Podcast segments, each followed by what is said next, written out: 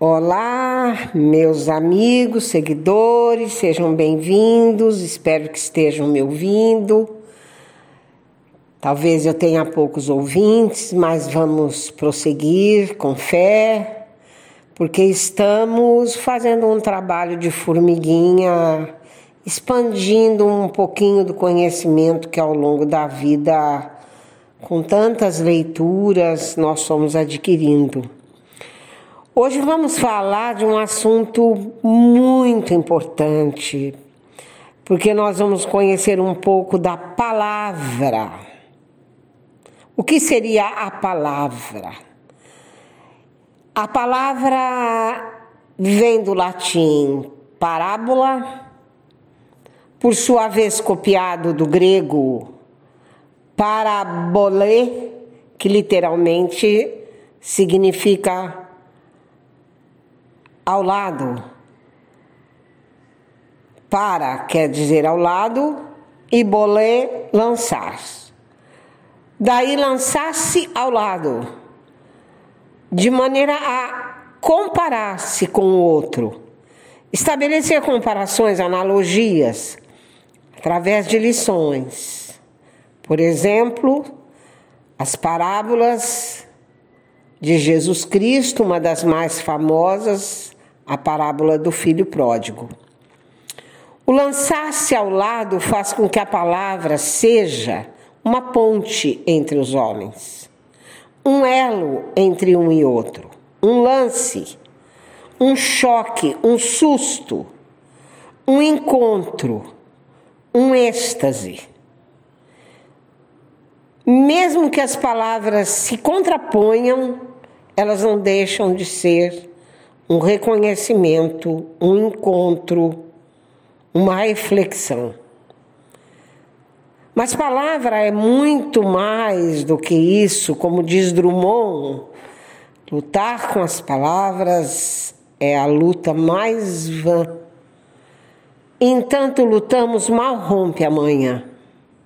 Ou como dizia Cecília Meirelles no romanceiro da Inconfidência, Ai, palavras, ai, palavras, que estranha potência a vossa.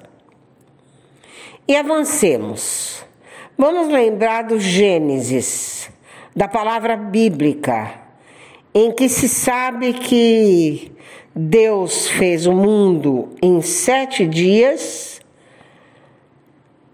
No sétimo, o sábado, descansou. Feito o mundo e tudo que nele existe, Deus chamou a criatura feita à sua imagem perfeição, ou seja, o homem, e lhe disse: Está aí tudo criado para a sua felicidade existencial. Cabe a você agora, homem, nomear. Nomeie tudo que existe Portanto, soprou ao ouvido e aos lábios humanos e lhes concedeu o privilégio da palavra, da nomeação. E lembremos-nos, tudo o que se nomeia passa a ser conhecido em presença ou em absência, presente ou ausente do objeto, do ser ou da pessoa de que se fala. Um outro viés da palavra é a palavra cabalística. A força em cada letra, em cada som, em cada junção de letra e som. A força, a energia, a energia que se condensa em cada grafema. Por exemplo, da obra Aleph de Borges, e Aleph é a primeira letra do alfabeto hebraico, em que dela tudo se inicia. Nessa obra de Borges, um troglodita, ao fim de suas encarnações, lembra com surpreendente inteligência que hoje sim era troglodita, mas no princípio no Aleph da vida, lá atrás, ele foi célebre filósofo. Ainda na força e no mistério das palavras cabalísticas, míticas, lembremos-nos das rezas para o bem e o mal, as pragas, as maldições, as maledicências, o abra-cadabra da magia, as palavras de gratidão sagradas. Aqui, por exemplo, eu lembro da obra de Malinowski, Os Argonautas do Pacífico Ocidental, em que esses povos primitivos, ao viverem lado a lado de um caudaloso rio, fazem anualmente a troca de mercadorias, navegando por ele, uma tribo ao encontro da outra e cantando hinos de gratidão porque vão trocar mercadorias para subsistência. E as palavras de Jesus Cristo nas parábolas, uma fonte de bem e de luz. Avançando ainda, como explicar, senão pelo castigo de Babel, a divisão de uma só língua em muitas ininteligíveis línguas, Deus castigando a ousadia e as traições humanas em que a criatura sempre quer superar o Criador. E a palavra da polis, a palavra do homem público, do homem de poder, que utiliza o estilo persuasivo para fazer o outro acreditar que as mentiras que ele conta e propala são verdades. Aí o homem pode tornar-se mestre e escravo da língua. Mestre ao afirmar, ao ser o emissor, que detém a palavra e seu crédito, ou então escravo, ao acreditar no que se diz a ele sem contar a força do gregarismo das repetições, sempre um estupendo instrumento para servir ao poder.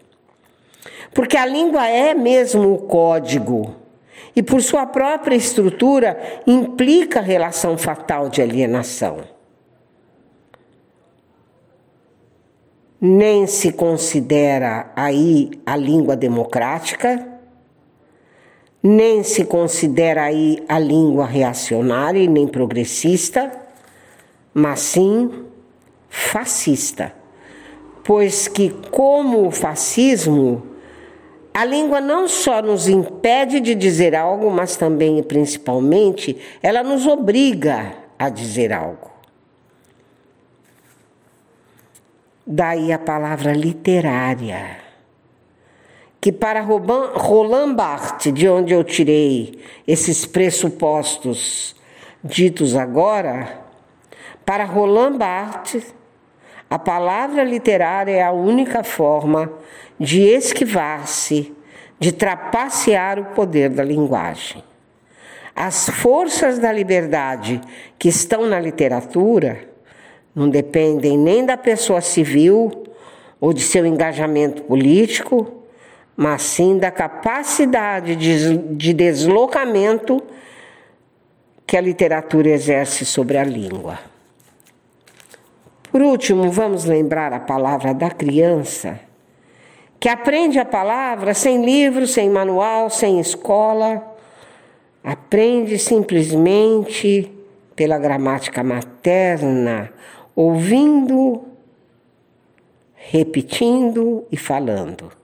E quando a criança fala, mamãe fica contente. Falar é reconhecer-se. Falar é conhecer os outros. Falar é nomear tudo que existe. Falar é socializar-se. Mamãe fica contente porque falar é a certeza de que tudo está bem com os neurônios da criança. Então a gente vai encerrar com uma cantiga infantil que eu usava muito quando alfabetizava as crianças. Ah, tempo bom da alfabetização paciente e misericordiosa.